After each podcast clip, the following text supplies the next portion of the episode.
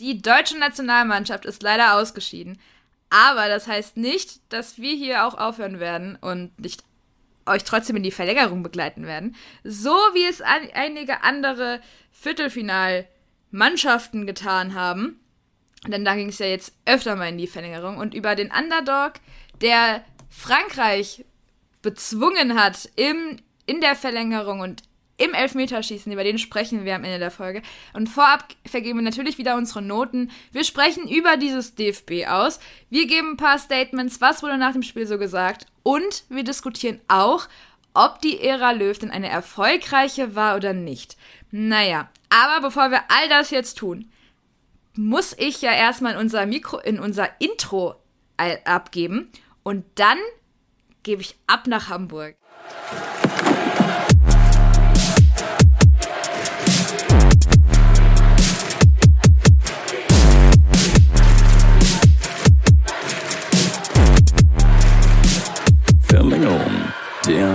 Fußball-Podcast. Und jetzt geht's ab nach Hamburg. Christopher, Hallöchen. Wir haben uns ja auch jetzt eine Woche nicht gehört. Ja, hallo Kim. Wir haben jetzt die Tage, das ganze Geschehene um die deutsche Nationalmannschaft so ein bisschen verarbeiten können und verarbeiten müssen, denn das Achtelfinal aus, das wiegt natürlich schwierig. Ich freue mich sehr darauf, heute mit dir diese Folge zu machen es ist ja das Ende einer Ära und ich denke, da haben wir eigentlich auch schon unseren Titel für die heutige Folge gefunden. Joachim Löw hat das letzte Turnier seiner Trainerkarriere beim DFB bestritten. Wir sind im Achtelfinale rausgeflogen. Der schlechten Laune rund um die EM, ich weiß nicht, ob es so einen Abbruch tut. Klar, in Deutschland ist die Enttäuschung groß, aber insgesamt geht das Turnier ja noch weiter und ich finde, bisher sind die Fans der große Gewinner dieser Veranstaltung. Wie gesagt, die heutige Folge, wir machen natürlich wieder äh, den Bezug, oder wir stellen wieder den Bezug her zu unserer deutschen Nationalmannschaft. Wir werden über die Noten sprechen. Ich freue mich einfach drauf. Ich freue mich auch sehr drauf. Natürlich haben wir uns jetzt wahrscheinlich alle nicht so sehr gefreut, dass die deutsche Mannschaft aus dem Turnier geflogen ist. Ähm, aber der Gegner England war ja jetzt schon ein ziemlicher Brocken.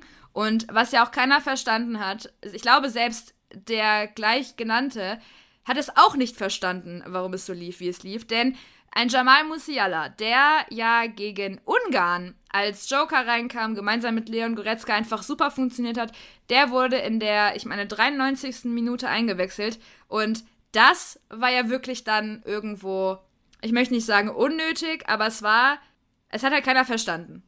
Hast du es verstanden? Wenn ja, erklär doch einfach mal die Gedanken des bis dato Bundestrainers. Also man muss ja dazu sagen, in beiden Fällen waren es unterschiedliche Spiele. Ähm, gegen Ungarn, ja, war jetzt keine tolle Leistung, aber da hat Jamal Musiala halt noch was drehen können, sage ich mal so. Gegen England nach seiner Einwechslung, klar, da hat jeder gesehen, das ist jetzt zu spät für diesen jungen Spieler, der wird da nichts mehr machen können. Ähm, Joachim Löw wollte ihm nochmal Spielzeit geben, finde ich auch völlig okay. Gegen England ist für ihn natürlich auch nochmal eine besondere Bedeutung. Da gab es ja lange die Diskussion, für welche Mannschaft wird Jamal Musiala jetzt auflaufen, für den DFB oder für die englische Nationalmannschaft. Er hat sich für den DFB entschieden. Joachim Löw ist wahrscheinlich auch noch seinem Wunsch äh, nachgekommen, jetzt hier in Wembley auflaufen zu dürfen, ja, nochmal gegen seine englische Heimat spielen zu können. Ja, also ich fand halt gegen England war es so, dass sich beide Mannschaften sehr egalisiert haben. Also es, man hat sich praktisch gegenseitig aufgehoben. Dass die Engländer jetzt zwei Tore gemacht haben, das war dann einfach die Kaltschnäuzigkeit. Das waren so die Momente, in denen die deutsche Verteidigung dann wirklich gepennt hat. Also ich fand, das waren so richtig die einzigen, ja okay, ja doch, okay, ja, die zwei der einzigen wirklich konzentriert, gut zu Ende gespielten Angriffe der Engländer gewesen und da sind dann die Tore raus resultiert. Also bis dahin fand ich, war auch erstmal kein Wechsel notwendig, wenn es darum ging, dass man sich hier in die Verlängerung äh, retten möchte, also was heißt retten, in die Verlängerung gehen möchte oder erstmal hier ähm, stabil dann vielleicht selber noch das Tor zu machen. Also Jamal Musiala der wäre für mich einer gewesen, mehr Spielpraxis und längere Einsatzzeit, wenn man früher in Rückstand geraten wäre, wenn man, ähm, ja, wenn man die ganze Zeit bei einem 1-0 in Rückstand gewesen wäre, dann hätte man ihn meiner Meinung nach bringen können. Ab dem 2-0 war ja relativ deutlich, dass England die Partie jetzt entschieden hatte. Und da ja, da war Jamal Musiala halt jetzt nur noch in der Joker-Rolle, dass er halt seinen Einsatz bekommt und nicht mehr wirklich am Spiel groß was ändern sollte. Und ich finde, wenn man einen Jamal Musiala auf der Bank hat, dann kann man ihn auch bringen. Hätte Löw ihn früher bringen müssen. Hm, also bringen müssen hätte er ihn sowieso. Ähm, früher weiß ich jetzt nicht unbedingt. Äh, Ilkay Gündogan saß ja zum Beispiel auch noch auf der Auswechselbank. Da wäre noch mal mehr Erfahrung dabei gewesen in so einem wichtigen Spiel. Ich finde, bei sowas kann man dann halt auch mal sagen, nee, Experimente verzichten wir jetzt drauf. Aber man hat gegen Ungarn gesehen, Jamal Musiala kann so einer Partie nochmal einen neuen Kick geben, nochmal eine neue Wendung geben. Jetzt hätte man vielleicht so in der 75. Minute, 80. Minute, da hätte man ihn bringen können und nicht erst in der 91. Du hast gerade gesagt, Experimente kann man drauf verzichten, beziehungsweise braucht man nicht in so einem Spiel. Ähm, aber man kann ja eigentlich auch sagen, dass man, wenn man einen Timo Werner starten lässt, den man ja vorab, also vorher nicht hat starten lassen, dass das ja auch unter Experiment zählt. Dann muss man halt auch nochmal betonen, dass Jamal Musiala in zwei, zwei Einsätze hatte und auf insgesamt acht Minuten kommt. Und er war ja auch bei diesem 2-2 gegen Ungarn äh, beteiligt, indem er ähm, Fiola ausgetanzt hat. Das war ja alles in allem, hat Jamal Musiala eine sehr, sehr gute Leistung erbracht. Ähm, also zum einen meine Frage, ist, wenn wir keine Experimente eingehen möchten, das Experiment Timo Werner in der Startelf gelungen? Und ähm, hat Jamal Musiala vielleicht äh, sich, als er sich dann zwischen Deutschland und England entscheiden musste, vor ein paar Monaten, ähm, für die falsche Mannschaft entschieden? Oder denkst du, dass das richtig war und dass er bei England nicht mal auf diese acht Minuten Spielzeit gekommen wäre? Um auf deine erste Frage einzugehen, Timo Werner war für mich ein Totalausfall in dieser Partie. Ja, er hatte seine Möglichkeit in der ersten Halbzeit, die hat er aber nicht gemacht. So, gemessen wird ein Stürmer natürlich immer daran, was für Tore er, wie viele Tore er macht ist natürlich ein bisschen oberflächlich, weil man auch sagen kann, Olivier Giroud zum Beispiel, der bei Frankreich oder dann beim FC Chelsea ähm, die Räume öffnet, jetzt ja vielleicht bald beim AC Mailand, der die Räume öffnet, der ist auch wertvoll für so eine Mannschaft. Hm, aber der Ansatz war halt, dass Timo Werner mit seinem Tempo hinter die Kette läuft, Räume da öffnet, äh, die englische Hintermannschaft ständig in Bewegung hält, ständig für Verunsicherung sorgt. Das hat er nicht getan. Ja, der Plan war, mit einem schnellen Spieler gegen große, körperlich robuste äh, Akteure anzutreten, gegen Innenverteidiger, wo man erstmal denkt, oh, okay, die kommen vielleicht mit der Wendigkeit nicht mit. Aber das Problem ist halt gewesen, dass ein Harry Maguire zum Beispiel, der ist nicht nur groß, sondern der ist auch verdammt schnell. Für den war das nicht so wirklich das Problem, Timo Werner zuzustellen oder Timo Werner ans Abseits zu stellen. Und ich glaube, ein Kevin Volland, der da körperlich dagegen halten könnte oder hätte halten können, der wäre jetzt hier die bessere Option gewesen. Der ist vielleicht nicht ganz so schnell wie Timo Werner, aber trotzdem kann der sich mit seinem Körper da besser durchsetzen. Und Timo Werner, er hat halt sein altes Leiden, bei dem ich auch schon in Leipziger Zeiten immer gesagt habe, das muss er dringend abschalten. Ja, er bekommt die Chancen, aber er nutzt sie halt oft nicht richtig. Ja, er kann mal seine zwei Tore machen im Spiel, aber irgendwie gefühlt braucht er dafür halt auch immer sechs, sieben Chancen, ähm, bis dann der Ball endlich mal reingeht. Und das habe ich jetzt auch gegen England halt wieder gesehen, dass er diese eine Chance bekommen hat. Er hat sie nicht genutzt. Ich würde behaupten, ein Robert Lewandowski beim FC Bayern München, der hätte die genutzt, beziehungsweise der hätte den Ball zumindest aufs Tor gebracht und an Pickford vorbeigespielt. War jetzt nicht der Fall. Pickford hat grandios gehalten. Timo Werner für mich Totalausfall in der Startelf. Tut mir leid für ihn, dass er im Nationaltrikot halt immer so einstecken muss, aber seine Leistungen ja, sind halt nicht wirklich empfehlenswert. Und für Jamal Musiala sehe ich tatsächlich im DFB-Dress eine große Zukunft voraus, denn das war auch für ihn, glaube ich, die richtige Entscheidung. In England, da hat er mit einem, ja, der hat zwar jetzt nicht gespielt bisher, aber ein Jordan Henderson, äh, ein Declan Rice, ein Mason Mount, ein Phil Foden, da hat er ganz viel Konkurrenz im Mittelfeld, ein Jack Grealish, das sind auch noch alles super junge Kerle, die spielen in der Premier League, die spielen auf internationalem Top-Niveau. Ja, Jamal Musiala spielt beim FC Bayern München, wird da seine Spielzeit auch bekommen. Aber was die Nationalmannschaft angeht, wenn du da vier, fünf äh, Spieler in einem ähnlichen Alter hast wie du, dann dauert das seine Zeit, bis du da dann wirklich als Stammspieler spielen kannst. Und beim DFB, da hast du mit Toni Kroos, mit Ilkay Gündoğan, ähm, ja, auch einen Thomas Müller, da hast du mehrere Spieler, wo du sagen kannst, die sind jetzt alle 30 beziehungsweise schon drüber. Die werden jetzt vielleicht noch drei Jahre auf diesem Niveau spielen und dann ist aber wirklich deren Zeit leider abgelaufen. Und dann kann Jamal Musiala bereitstehen und im DFB-Team äh, als Stammspieler fungieren. Und ich finde deshalb ist da äh, seine Entscheidung zum DFB zu wechseln die richtige gewesen. Also ich freue mich auf jeden Fall, dass du dem äh, 18-Jährigen so viel, ähm, also so eine glorreiche Zukunft vorhersagst. Du hast ihn eben gerade auch nochmal angesprochen, Thomas Müller. Er hatte eine, der, eine dieser Chancen, die eigentlich, ähm, ich will nicht sagen, hätte reingehen müssen, aber es war wirklich mehr als unglücklich. Da sagt er selber, Zitat, ich lese jetzt einfach mal aus seinem Instagram vor. Ähm, da war er, dieser eine Moment, der dir am Ende in Erinnerung bleibt, der dich nachts um den Schlaf bringt, für den du als Fußballer arbeitest, trainierst und lebst. Dieser Moment, wenn du es alleine in der Hand hast, deine Mannschaft in ein enges K.O.-Spiel zurückzubringen und eine ganze Fußballnation in Ekstase zu versetzen. Diese Möglichkeit zu bekommen und sie dann ungenutzt zu lassen, tut mir verdammt weh. Es tut mir weh für das ganze DFB-Team, meine Mitspieler und unseren Trainer, die mir allesamt das Vertrauen geschenkt haben, genau dann zur Stelle zu sein. Aber vor allem schmerzt es wegen all der deutschen Deutschland-Fans da draußen, die während dieser EM trotz schwieriger Vorzeichen zu uns gehalten und uns unterstützt haben.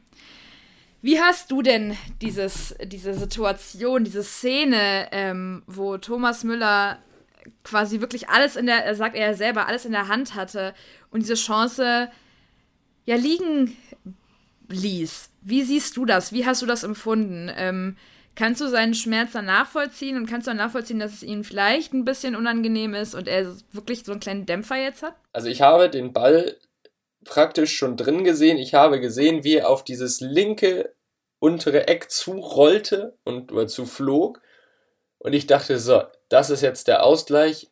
Dann übernimmt die deutsche Mannschaft das Ruder hier in London und dann kommt man da sicher weiter ins Viertelfinale.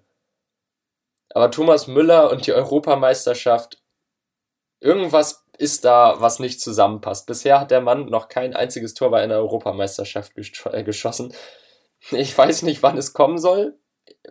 Ich meine, der Junge ist jetzt auch schon 32 Jahre alt. So viele Turniere wird er nicht mehr spielen können. Also du konntest es quasi einfach nicht glauben. Das war für dich einfach so unvorstellbar und unglaublich, dass du es dass nicht fassen konntest quasi. Es, es war einfach, ja, es war einfach so ein Moment, purer Stille und, und auch so ein bisschen Leere, weil du natürlich denkst, wow, okay, im direkten Gegenzug zum Führungstreffer der Engländer, da kann man jetzt wieder das, ja, das 1-1 nachlegen. Nee, war nicht so. Mm. Und ich sag mal so, wenn wir uns als Zuschauer schon so fühlen, dass wir es einfach nicht glauben können, was muss dann ein Thomas Müller auf dem Platz denken? Was muss dem in dem Moment durch den Kopf gehen? Ich kann absolut verstehen, wenn er sich da in dem Moment komplett alleine gefühlt hat. Ich kann es verstehen, wenn der in dem Moment einfach innerlich kurz zusammengebrochen ist, einfach, einfach so diese Erwartungshaltung, so den mache ich jetzt und in 9 von, okay, 9, 9, 99 von 100 Versuchen geht er einfach rein ins Tor. Und ausgerechnet jetzt in diesem Spiel, in dieser Situation, geht er nicht rein, sondern landet neben dem Tor. Es ist, es ist einfach brutal und ich kann Thomas Müller da auch die äh, Entschuldigung einfach nur abnehmen, wenn er, wenn er sagt, es tut ihm wahnsinnig leid. Ja, also was anderes, ja, was anderes kann ich mir auch nicht vorstellen. Und ich meine, Gareth Southgate, der durfte sich ja jetzt wahrscheinlich x-mal, hunderte Male diese Geschichte anhören von 1996, wie er beim Elfmeterschießen ausgerutscht ist, beziehungsweise nicht ausgerutscht ist, sondern den Elfmeter verschossen hat und ich glaube, Thomas Müller, der wird auch noch in 30 Jahren davon hören, wie er allein auf dem, auf dem Weg zum Strafraum war und den Ball daneben gesetzt hat. Und es wäre der Ausgleich gewesen. Das ist auch so eine Geschichte, die schreibt dann diese Rivalität Deutschland-England. Das ist ein Meilenstein mehr. Ich gehe jetzt nicht davon aus, dass Thomas Müller da in der nächsten Saison einen riesen Knick von mittragen wird. Aber ich glaube, im Moment oder in diesem Moment war Thomas Müller der einsamste Mensch auf dem Fußballplatz in London. Das kann ich mir schon vorstellen. Ja, das stimmt. Zumal er ja auch zu den Rückkehrern äh, zählte, die, die Yogi Löw aufgrund auch des Außendrucks ähm, wieder zurück zum DFB holen musste. Ein weiterer, dessen Statement mir auf jeden Fall auch, ja, was heißt, es ist mir nicht aus dem Kopf gegangen, aber es geht mir weiter nicht aus dem Kopf, Mats Hummels. Für mich ein souveräner, äh, wir kommen ja gleich zu den Noten, das machen wir ja gleich, aber äh, vorab auch nochmal sein Statement. Für mich war das ein, ein wirklich sehr, sehr souveräner Spieler, der wirklich auch alles gegeben hat am, ähm, beim Spiel gegen, gegen England in Wembley. Ähm, und sein Statement war ja wirklich unmittelbar nach dem Spiel, als er im Bus saß. Und ich lese das hier bewusst vor, weil ich äh, der Meinung bin, dass, dass wir lange nicht mehr so ein offen und ehrliches, ähm, wirklich in der Situation geschriebenes Statement gelesen haben wie dieses. Denn er sagt hier, Zitat, So, that's it. Die EM ist für uns vorbei und ich sitze hier im Bus und will es nicht wahrhaben. So richtig kriege ich auch meine Gedanken nicht gesammelt, habe aber das Bedürfnis zu schreiben, was in mir vorgeht. Die Enttäuschung ist riesengroß, bei uns allen. Am Ende haben wir nur einen von vier Spielen gewonnen, also eins von vier Spielen gewonnen, und fahren dann irgendwie auch verdient nach Hause. Auf der anderen Seite habe ich gesehen, wie viel wir investiert haben in den letzten Wochen. Jeder einzeln, aber auch als Gruppe. Es hat mir unendlich viel Spaß gemacht, wieder bei der Nationalmannschaft dabei zu sein. Und ich fand, wir hatten, äh, was es braucht, um dieses Turnier zu gewinnen. Was mit unserer Niederlage heute natürlich sehr komisch klingt. Dessen bin ich mir bewusst. An dieser Stelle setze ich, mit, setze ich dem Text jetzt erstmal ein Ende. Es ist immer schwierig, diese Gedanken zu greifen, so kurz nach einem Ausscheiden. Also, da hat er halt auch recht, er hat es halt gut auf den Punkt gebracht. Man hat halt wirklich nur ein Spiel von vier gewonnen und der Rest war eine Niederlage. Ähm, und genau, eins war halt gewonnen, beziehungsweise zwei Niederlagen mit dem England-Spiel zusammen. Eins war, wurde gewonnen gegen äh, Portugal und ein Unentschieden gegen Ungarn. Also er hat das auch wenn man so wirklich kurz nach dem Spiel jetzt war, ähm, ziemlich gut zusammengefasst. Und man kann wirklich auch niemandem einen Vorwurf machen. Wenn man halt aber auch sieht, was er da so sagt mit dem, man hat ziemlich viel investiert, das glaube ich ihnen sogar. Das nehme ich denen sogar ab. Wie ist denn das bei dir?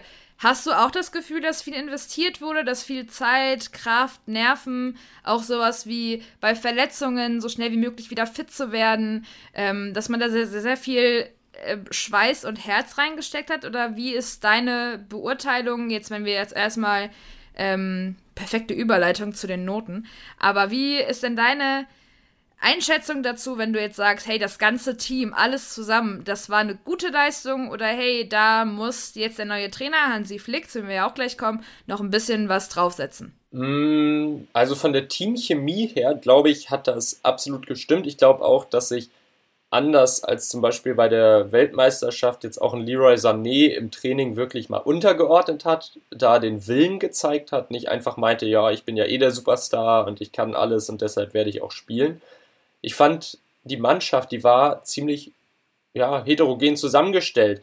Was mir halt fehlt, aber da kann ja Joachim Löw erstmal nichts dran ändern, wenn wir in Deutschland vorne keinen Stürmer, keine richtige Neun mehr haben, dann muss er halt darauf zurückgreifen, was wir haben. Und das ist nun mal ein Timo Werner, das ist ein Kevin Volland. Und dann spielt man mit einem Stürmer, der eher mal in die Räume geht, als äh, dann mit seinem Körper brachial sich irgendwie mal durchsetzt also ich glaube auch, dass der Einsatz im Training gestimmt hat. In den Spielen, ja, da hat mir manchmal tatsächlich, da hat es mir gefehlt, dass mal einer wirklich vorangeht.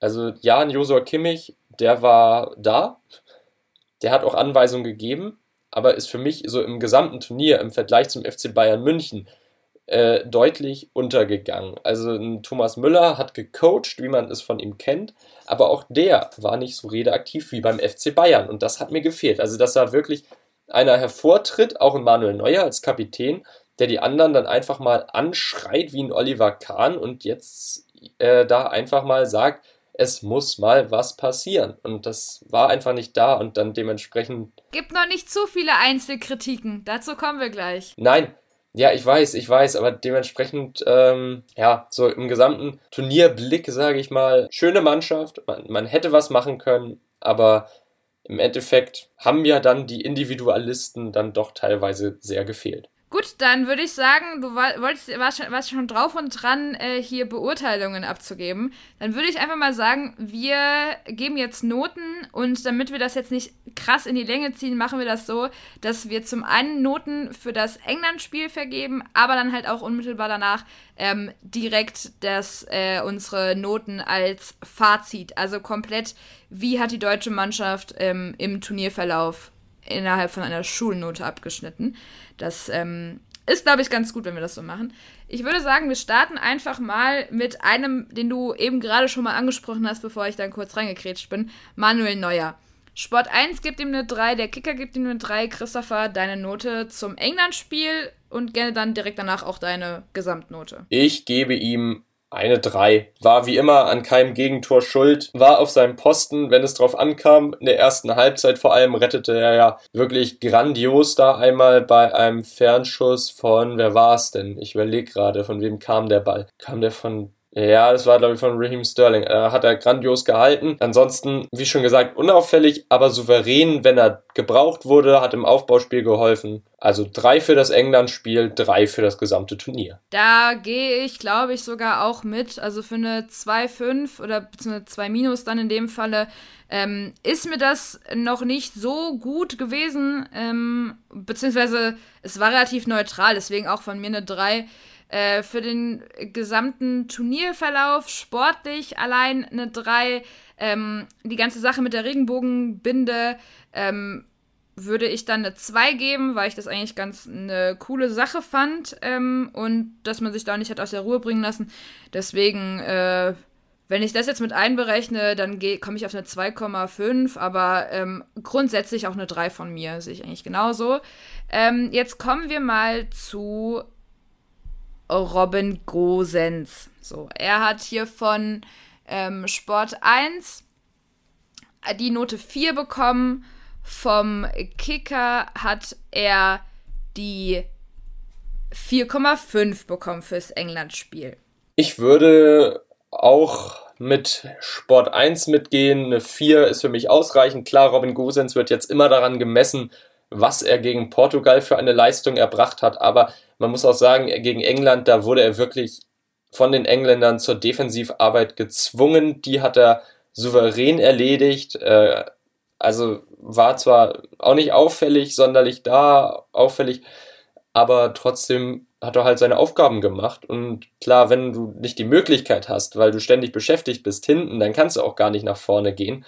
Und das ist dann halt auch nicht möglich gewesen und deshalb eine 4 geht für mich absolut in Ordnung. Im gesamten Turnierverlauf würde ich ihm eine, ja, sagen wir eine 2,5 geben. In den ersten beiden Spielen gegen Frankreich, gegen, insbesondere gegen Portugal, zählt er natürlich absolut zu den starken und stärksten Deutschen äh, gegen Ungarn und jetzt gegen England. Wurde er halt mehr hinten eingekesselt, hat nicht mehr so viele Offensivläufe geschafft, deshalb da eine 2,5 für den gesamten Turnierverlauf. Ja, also ich muss sagen, ich muss eigentlich fast schon mitgehen. Äh, Robin Gosens, ähm, also ich habe mich zwischendurch beim England-Spiel gefragt, wo ist er? Weil, wer, warum ist denn da niemand auf der linken Seite? Hat mir da ein, zwei Mal gefehlt. Dementsprechend sind auch Pässe flöten gegangen, die vielleicht hätten verwandelt werden können, man weiß es nicht. Ähm, ich muss aber auch sagen, er hat mich schwer überrascht. Äh, ich hatte ihn so vorher nicht auf dem Schirm gehabt, deswegen fand ich ihn jetzt sehr, sehr gut. Ähm, und muss ihm, wie gesagt, also ich gebe ihm auch für das England-Spiel, ich gebe ihm auch eine 4. Für den, ähm, für den gesamten Turnierverlauf auch eine 2,5. Das passt so. Jetzt machen wir mal weiter mit Matthias Ginter. Ähm, wir hatten es ja in, der letzten, in den letzten Folgen schon besprochen gehabt. Einen Kian Mbappé hatte er gut unter Kontrolle, einen Cristiano Ronaldo hatte er auch gut unter Kontrolle. Gegen Ungarn war es schon wieder ein bisschen komisch und Matthias Ginter hat auch gegen England äh, eine gelbe Karte provoziert bzw. bekommen, die im Falle eines Weiterkommens ihn dann hätte ohnehin gesperrt. Ähm, dementsprechend verhalten und ruhig hat er es dann auch weiter angehen lassen. Der Kicker gibt ihm eine 4,5 und Sport 1 gibt ihm eine 3 Für den gesamten Turnierverlauf bekommt er von Sport 1 eine bekommt er von Sport 1 eine 3,5. Und jetzt du, vergib deine Note bitte.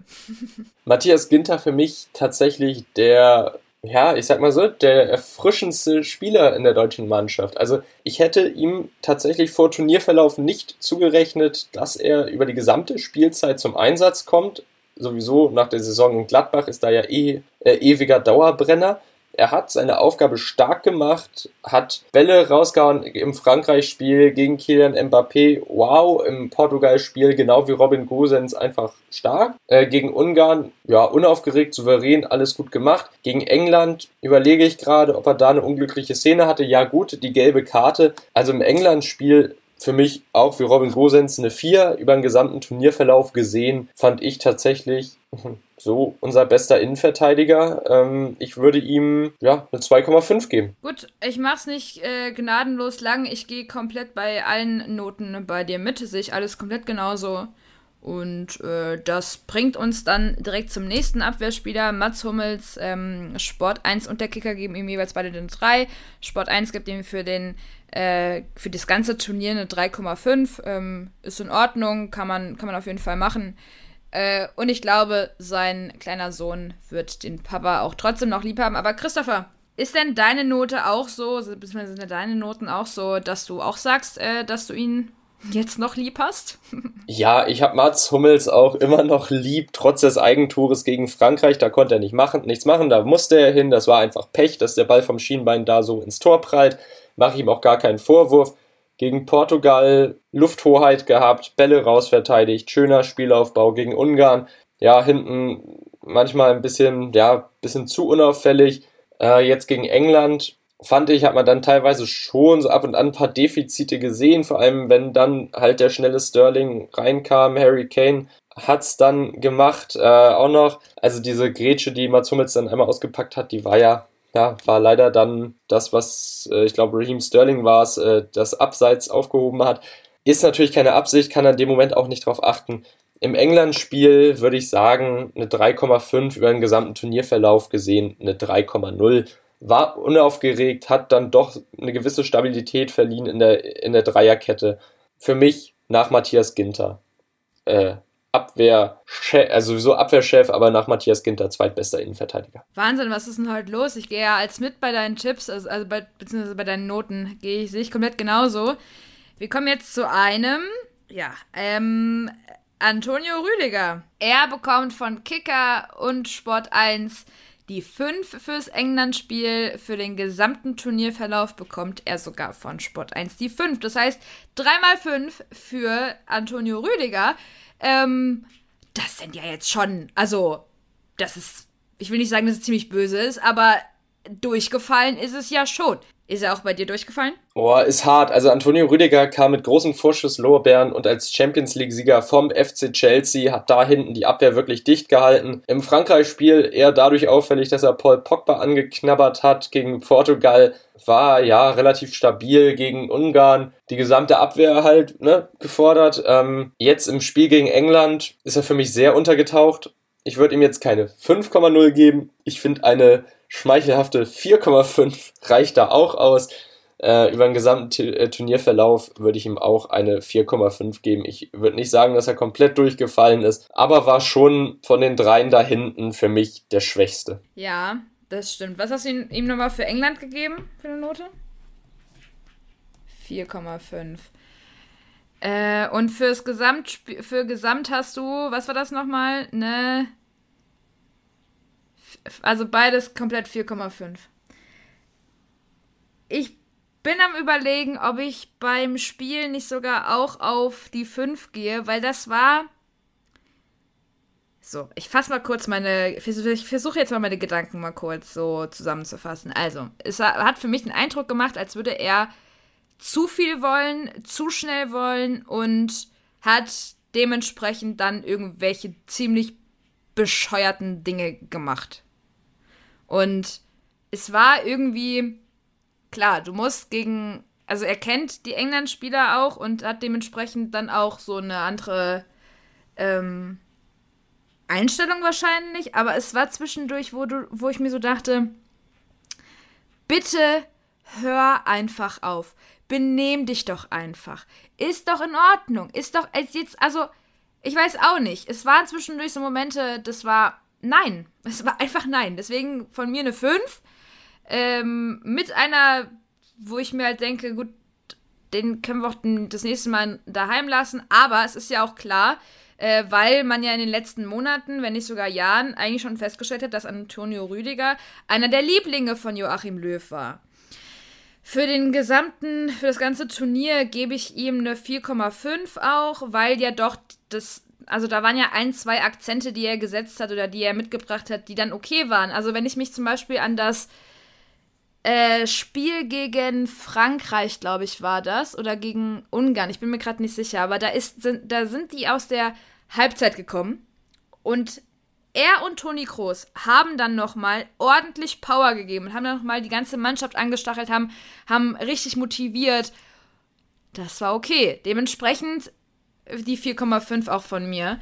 Ähm, machen wir jetzt mal weiter mit einem, den wir auch vorhin angesprochen haben, und zwar mit Josua Kimmich. Der Kicker gibt ihm eine 4,5 ähm, und Sport 1 die Nee, der Kicker, Entschuldigung, gibt ihm die 4,0 und Sport 1 gibt ihm die 4,5. So rum war das. Und, also nur für das, äh, das England-Spiel. Und äh, Sport 1 ist ein bisschen strenger mit ähm, einem der Man of the Matches äh, in den letzten Tagen, wenn nicht sogar Wochen. Ähm, denn Sport 1 gibt ihm gesamt äh, die 4. Auch für mich Josua Kimmich auf seiner Rechtsverteidigerposition, die er jetzt bestritten hat, verschenkt gewesen. Hat nicht die Akzente im Spiel gesetzt äh, wie beim FC Bayern München, das habe ich ja schon gesagt. Ja, er war als Anführer dabei, habe ich leider zu selten gesehen und gehört und mitbekommen. Gegen England viel mit Defensivaufgaben, ähnlich wie Robin Gosens beschäftigt. Es war halt sehr schwierig für ihn als Rechtsverteidiger so einen Einfluss aufs Spiel zu nehmen wie als Sechser. Ähm, ja, für das England-Spiel würde ich ihm auch eine 4,0 geben. Über den gesamten Turnierverlauf gesehen eine 3,0. Mm, ja, wobei ich sagen muss, also ich habe das Gefühl, ich oute mich gefühlt jede Woche irgendwie als Fan von irgendeinem Spieler. Äh, das probiere ich jetzt hier bei Josua Kimmich natürlich nicht, auch wenn es mir echt leid getan hat, was für bitterliche Tränen er am Ende geweint hat. Das äh, hat mir dann schon ein bisschen leid getan. Das fand ich schon sehr, sehr. Das fand ich schon sehr cute.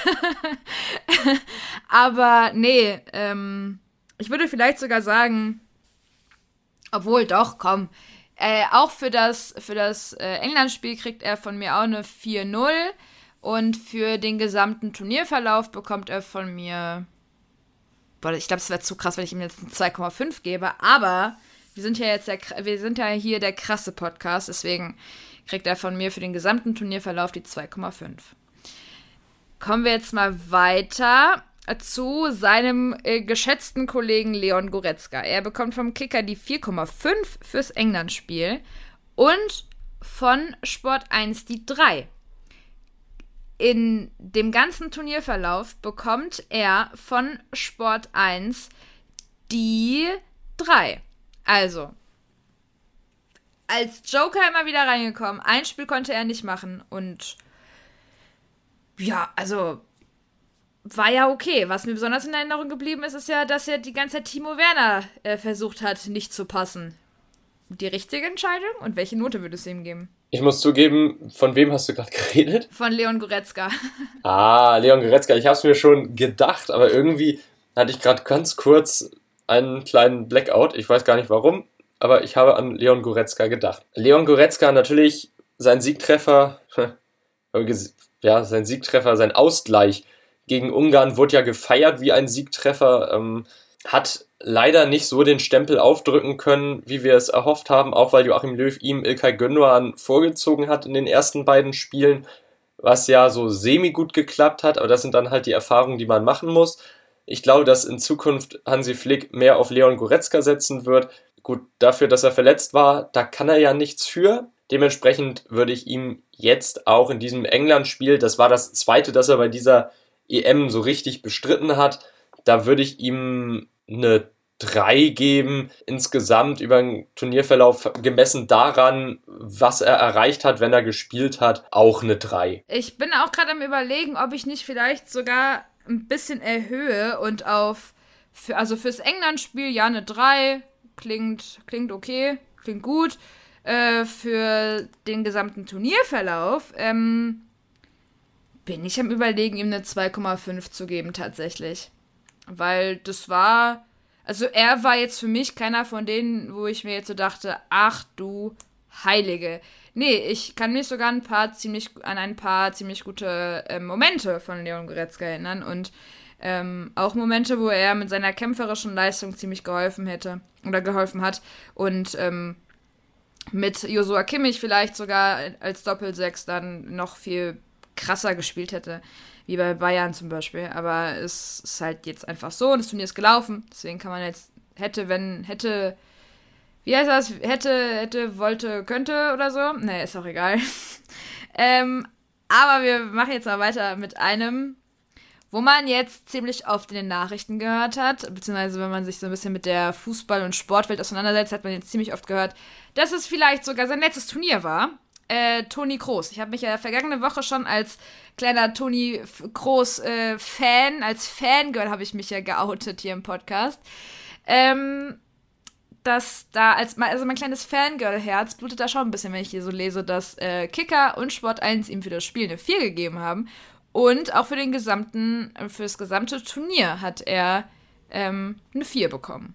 Kannst du meinen Schmerz teilen? Wenn ja, welche Note geben Sie ihm? Ich kann deinen Schmerz schon teilen. Also so schlecht würde ich Toni Kroos jetzt nicht einschätzen. Für das England-Spiel würde ich ihm 3,5 geben. War offensiv halt sehr unglücklich, hat trotzdem äh, in seiner Rolle als Denker und Lenker im Mittelfeld die Sache in, versucht in die Hand zu nehmen, war jetzt nicht immer von Erfolg gekrönt. Insgesamt im Turnierverlauf, klar, das Spiel gegen Portugal, ich sag ja, das überragt alle äh, Spieler des DFB, da müssen sie sich alle dran messen lassen. Aber auch gegen Ungarn hat Toni Kroos dann nach Rückstand ja versucht, das Zepter in die Hand zu nehmen, hat da dann die Angriffe eingeleitet und deshalb, ähm, ja, gebe ich ihm auch für das gesamte Turnier jetzt eine 3,5 und keine 4,0. Ich habe mir mehr erhofft von Toni Kroos, aber er ist ja jetzt nicht bekannt dafür, dass er innerhalb von 12 Sekunden oder 11 Sekunden über den gesamten Platz sprintet und dann vorne das Ding reinmacht.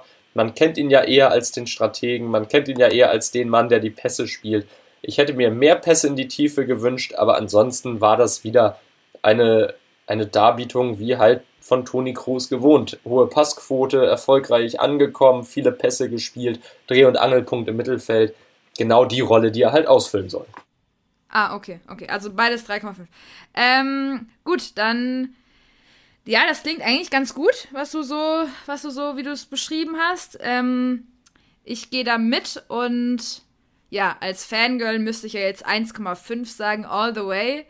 Kann ich nicht. Ähm, aber aber ich sage auch hier, also fürs gesamte Turnier 2,5 ähm, und für das England-Spiel gebe ich dem eine 3, da ich das erst halt noch probiert hat. Also ich hatte irgendwie den Eindruck, dass er nochmal so ein bisschen mehr die Nerven behalten hat als manch anderer. Ähm, aber da muss auch ich so fair sein und sagen, es war eine 3. Oder auch sowas wie eine 3,5. also ich bin mir da noch so ein bisschen unsicher, aber es geht auf jeden Fall in die Richtung 3, 3 minus, sowas um den Dreh. Also es war, es gab auch schon mal schlechtere Momente. Ähm, und ja, wie gesagt, äh, ganze Turnier bekommt er für, von mir die 2,5, weil ich ganz oft den, also ich fand's halt äh, mega. Da hat er auch ganz oft irgendwie so ein bisschen was an, an ähm, Luft rausgenommen, wenn es irgendwie in diese brenzligen, brenzlichen Situationen kam, von wegen Spieler XY hat äh, ist sich gerade dabei, mit dem anderen Spieler irgendwie ähm, anzulegen. Ist er dann inzwischen gegangen, hat dann so ein bisschen, hat dann, also für mich so ein bisschen die Vaterrolle übernommen, glaube ich. Ähm, und das fand ich sehr, sehr stark, das fand ich sehr gut und äh, zeigt auch so ein bisschen, wie erfahren der junge Mann eigentlich ist. Kommen wir jetzt mal zu einem, ähm, wo ich, ja, ich glaube, das ist, das, der, der Typ ist auf jeden Fall dein Lieblingsspieler da äh, gehen ja unsere Meinungen ganz scharf auseinander. Und ähm, das könnte jetzt ganz interessant werden. Denn ich glaube nämlich, dass du bei den Noten von Kicker und Sport 1 komplett mitgehen wirst, während ich das nicht tun werde. Denn der Kicker gibt Kai Havertz die 2,5. Sport 1 gibt ihm die 2 für das England-Spiel und die 2,5 für das gesamte Turnier und sagt sogar, dass Kai Havertz der beste Deutsche des Turniers war. So, Christopher, jetzt bin ich aber mal gespannt hier. Wie Pfeil und Bogen. Erzählen Sie bitte. Heieiei, also Kai Havertz, daran hast du ja schon gesagt, scheiden sich die Geister.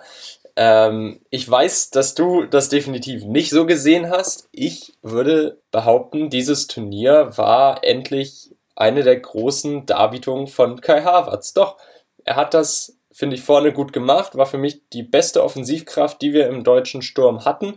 Äh, war jetzt kein Superstürmer, aber hat seine Tore gemacht, hat Vorlagen gegeben, war im Spiel eingebunden, man hat ihn vorne gesucht, das ist für mich auch wichtig. Also die Mitspieler haben wirklich versucht, ihn ins Spiel zu bringen. Er hat seine Aktion gehabt, gutes Dribbling, hat die Abwehrreihen der Gegner ein ums andere Mal irritiert mit seinen Läufen. Kai Havertz im England-Spiel eine 2,5, okay, halte ich ein bisschen für übertrieben, da hätte auch eine 3 gereicht, aber für den gesamten Turnierverlauf würde ich ihm auch eine 2,5 geben. Ja, so, dann starte ich mit meiner Note. ähm, ich sehe das alles ein bisschen also du hast schon ganz richtig gesagt, ich sehe das gar nicht so. Und das hat auch nicht den Grund, dass ich den für katastrophal schlecht halte. Nein, es ist ein guter Spieler, aber es war für mich einfach, ich sage, ich wiederhole mich einfach immer von Woche zu Woche. Es, es war es war so langsam, es war unsicher, es war nicht selbstbewusst, es war irgendwas von ich bin halt irgendwie jetzt auch hier gelandet, aber ich weiß nicht wie das, so, so ein Eindruck macht er auf mich, dass er keine Ahnung hat, wie er, wie er überhaupt dazu, da hingekommen ist. Naja, also er stand halt immer richtig, wenn er, ge, wenn er getroffen hat. Ähm, und für das Spiel jetzt muss ich ihm halt schon eine bessere Note geben als das letzte Mal, klar. Ähm, weil ich da doch den Eindruck hatte, dass er zwischendurch dann schon okay gespielt hat, beziehungsweise es war, es war auf jeden Fall ich hatte halt den Eindruck, dadurch, dass es gegen Jungs geht, gegen die er halt ohnehin äh, im Training immer spielt, also im Heimverein quasi, ähm, dass es halt, dass er deswegen halt nicht so, nicht so zittrig war. Also klar, er war immer noch zittrig, aber halt nicht so, nicht so extrem. Und deswegen muss ich ihm jetzt halt hier eine 3 geben. Ähm, und für den gesamten Turnierverlauf kriegt er dieselbe Note wie sein Mannschaftskamerad Antonio Rüdiger, eine 5.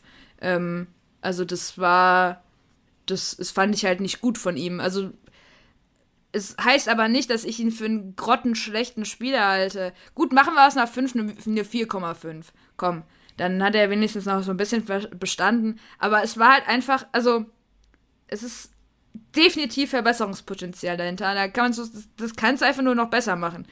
Ich, keine Ahnung, ich habe mir so oft die ganze Zeit gewünscht, Harvards raus, Harvards raus. Es war wirklich, also ich konnte es mir nicht angucken. Es war, es hat ein bisschen wehgetan. Ähm, aber ja, finde ich ja schön, dass du nach wie vor deine Liebe zu Kai Havertz hast. Hast du dir denn schon dein äh, Kai Havertz Trikot bestellt? Nee, das habe ich noch nicht, aber ich, ich merke schon richtig, dass du hier jetzt gerade so ein bisschen auf Konflikt aus bist. Äh, ich weiß auch gar nicht, was ich dazu sagen soll.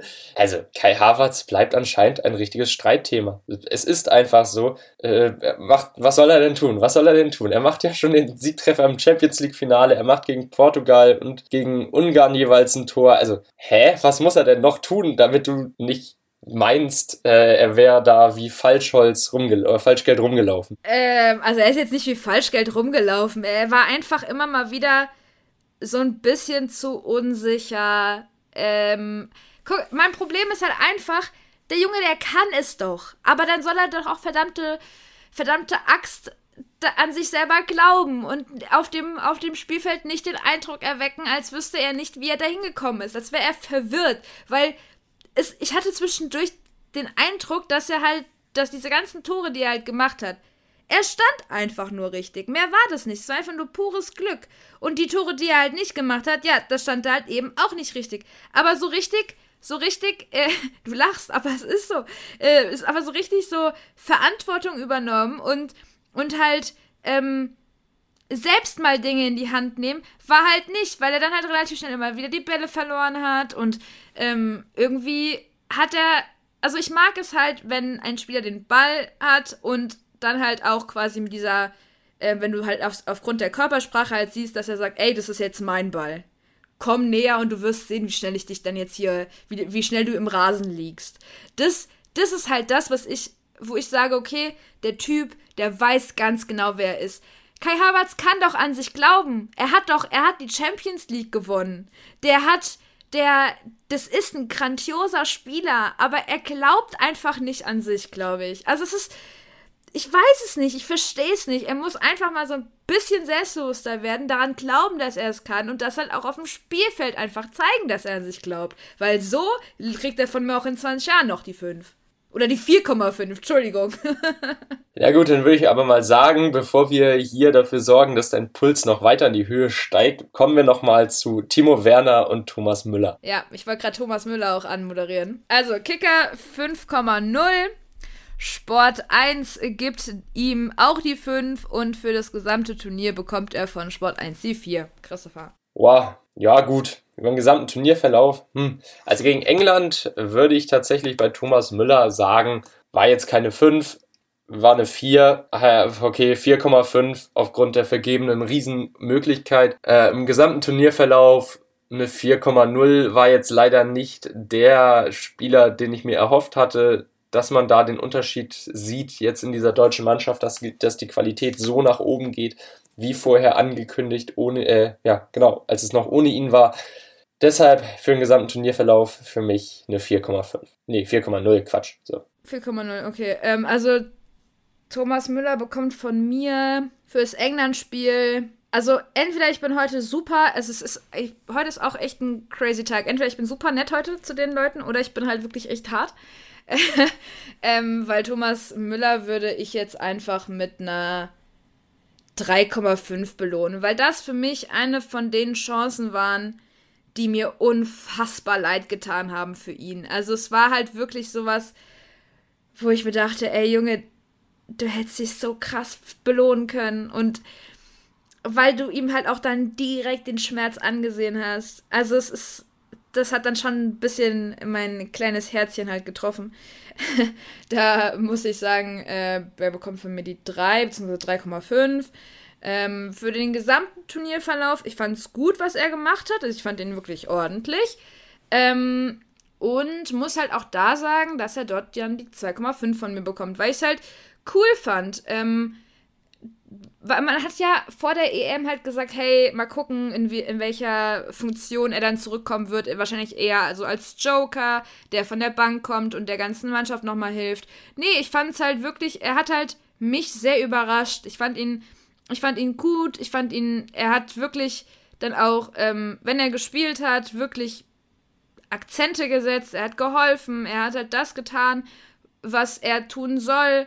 Und ähm, fand ich prima. Es hat mir wirklich sehr, sehr gut gefallen, was ich von ihm gesehen habe. Ähm, und deswegen bekommt er von mir dann insgesamt die 2,5, ja. Machen wir weiter mit einem äh, Teamkollegen von Antonio Rüdiger und auch Kai Havertz, äh, Timo Werner. Wir hatten ihn ja eingangs schon besprochen gehabt. Ähm, der Kicker gibt ihm die 4,5. Sport 1 gibt ihm die 5 für das England-Spiel und insgesamt bekommt er auch wieder die 5. Ja, ähm, Christopher, ne? Erzähl mal.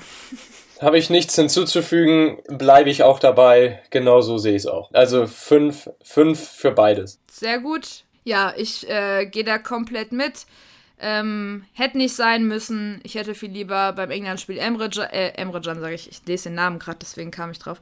Ähm, ich hätte viel lieber Serge Gnabry gesehen, wobei er auch eher so die Katastrophe war an dem Abend. Aber ja, ähm, ich glaube, damit hätten wir dann erstmal die Spieler gehabt, ähm, die relevant sind und ähm Na, ich würde tatsächlich noch äh, also einmal auf kurz sagen, ne, Serge Gnabry hat mit seinem Ballverlust das 2 zu 0 eingeleitet. Und Leroy Sané ist für mich übrigens der Flop-Spieler der EM kriegt eine 6 in allen Belangen jedes Spiel. Danke sehr, ich bin raus. Danke, danke. Gehe ich komplett mit. Also habe ich nichts hinzuzufügen.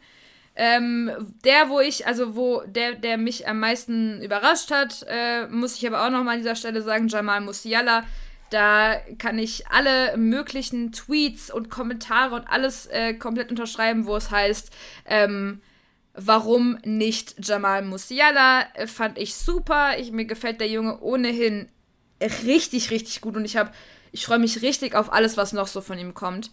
Ähm, aber ich glaube, diese, dieser, was ich gerade gesagt habe mit dem, was sonst noch so kommt, ist eigentlich die perfekte Überleitung auf eine Person, von der zumindest beim DFB nicht mehr so viel kommen wird. Denn wir haben auch die Frage uns gestellt, ob die Ära Joachim Löwen eine erfolgreiche war oder nicht. Er hat ja in seinen 15 Jahren Amtszeit ähm, unter Jürgen Klinsmann gestartet als Co-Trainer äh, und dann selber ein paar Jahre später die WM in Brasilien gewonnen und ähm, wirklich ein paar richtig erfolgreiche Jahre gespielt und danach ging es ja gefühlt bergab. Und das Turnier jetzt war jetzt auch keine Belohnung. Christopher, wie siehst du das? War die Ära Löw denn eine erfolgreiche oder würdest du sagen, boah, nee, Gott sei Dank ist das vorbei? Doch, war für mich eine sehr erfolgreiche Zeit. Wir haben die Weltmeisterschaft gewonnen. Wir waren dann bei den Turnieren äh, 2008, 2010, 2012, 2014 ja immer mindestens im Halbfinale. Ich würde das Ganze jetzt nicht daran messen, dass man die letzten beiden Turniere jeweils dann maximal bis zum Achtelfinale gekommen ist. Also wir sind schon unter Joachim Löw auch fußballerisch sehr, sehr viel weitergekommen. Unter Jürgen Klinsmann hat der deutsche Fußball so diesen Hurra-Effekt entwickelt. Äh, man hat endlich gesehen, ey, die Deutschen, die können doch ein bisschen mehr als grätschen und sich mit dem Körper reinhauen, sondern wir haben da auch mal nach vorne gespielt, offensiv und unter Joachim Löw da haben wir richtig Ballbesitzfußball gespielt, da haben wir uns weiterentwickelt, da ist der deutsche Fußball oben angekommen und der Weltmeistertitel 2014, den kann Joachim Löw keiner mehr wegnehmen und deshalb ist für mich auch die Ära Löw, so schade es ist, dass sie jetzt vorbei ist, eine der prägendsten, die der deutsche Fußball jemals erlebt hat, für mich als klarer Erfolg zu werten. Auch das Festhalten an Joachim Löw war für mich jetzt äh, dann doch nochmal wirklich ein guter Zeitpunkt. Wer hätte es machen sollen, wenn nicht Joachim Löw? Ja, der Umbruch ist nicht gelungen, so wie man sich das vorgestellt hat, aber dafür gibt es jetzt ja seinen Nachfolger Hansi Flick. Äh, der DFB, der kann weiterhin darauf vertrauen, dass man in der Nationalmannschaft ein gutes Gerüst hat. Wir haben noch ein paar Jahre Zeit. Ziel sollte es sein, bei der Heim-EM 2024 ist es dann ja, dass man da einen schlagkräftigen Kader zur Verfügung hat. Das wird Hansi Flick schaffen. Joachim Löw erstmal höchster Respekt, wie er selber so, sehr, so gerne gesagt hat. Und ich verabschiede diesen Mann einfach nur mit Wohlwollen. Ich habe höchsten Respekt vor seiner Leistung. Er hat den deutschen Fußball nach vorne gebracht. Wir sind Weltmeister geworden. Und was für ein Erfolg kann man eigentlich mehr haben? Das stimmt. Da gehe ich eigentlich sogar mit. Ähm, auch wenn es in der einen oder anderen, also in, in den letzten zwei Turnieren, meine ich, war das eigentlich ja immer nach der Gruppenphase hieß, äh, okay, lass die Taschen packen und ab in den wohlverdienten Sommerurlaub. Bisschen schade, dass er sich selber nicht so richtig ähm, belohnen konnte. Aber du hast ihn ja schon angesprochen, Hansi Flick übernimmt.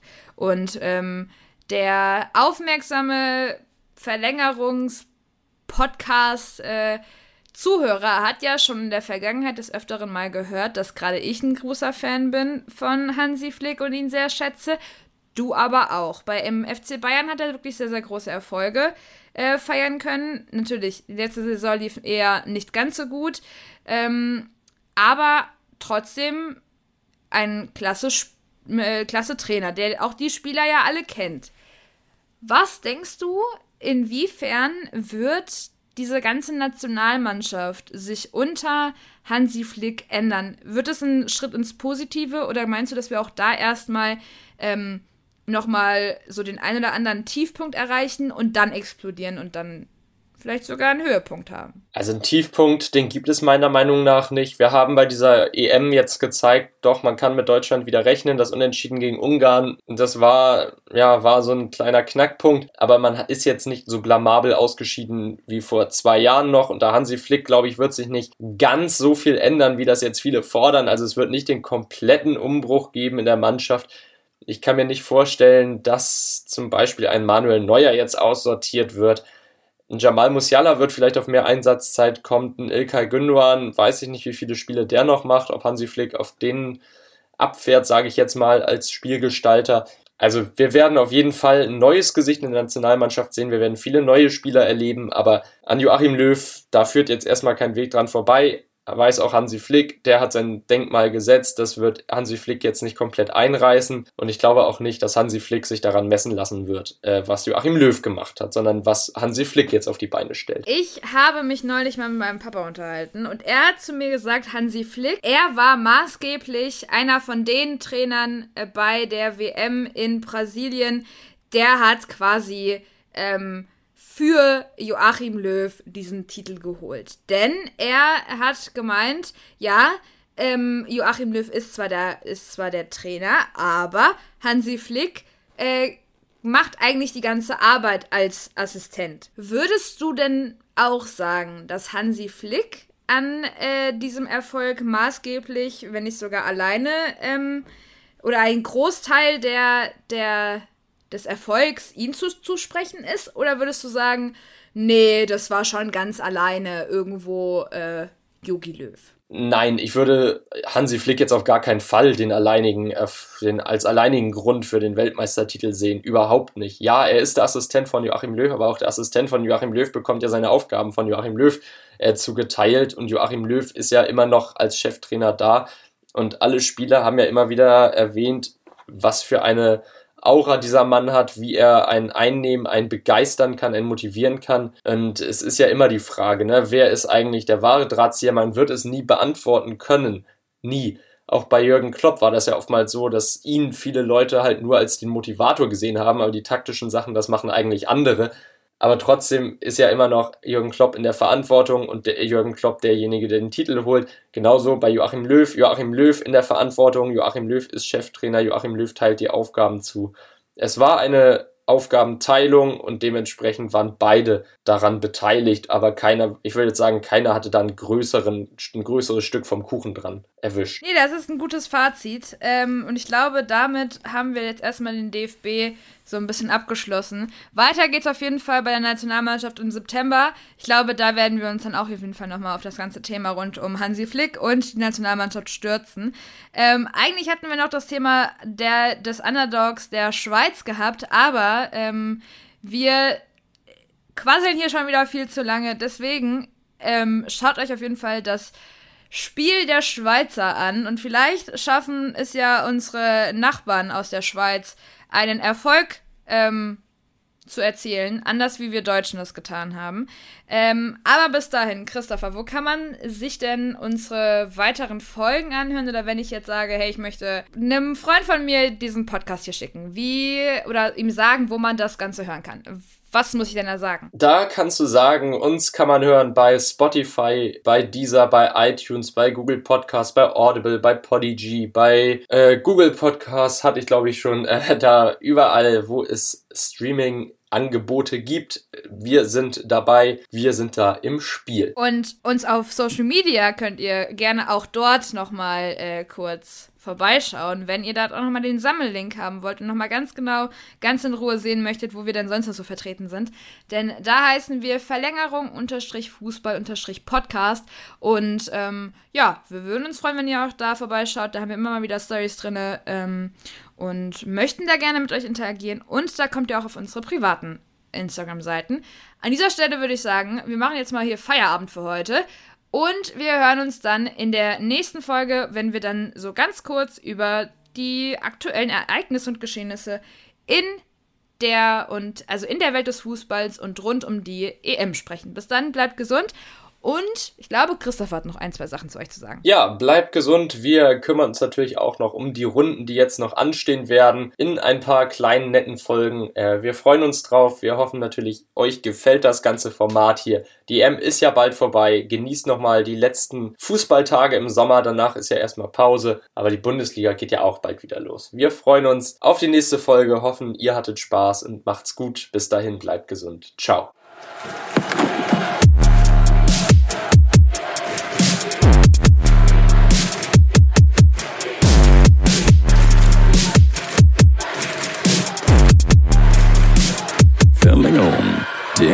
Fußball-Podcast.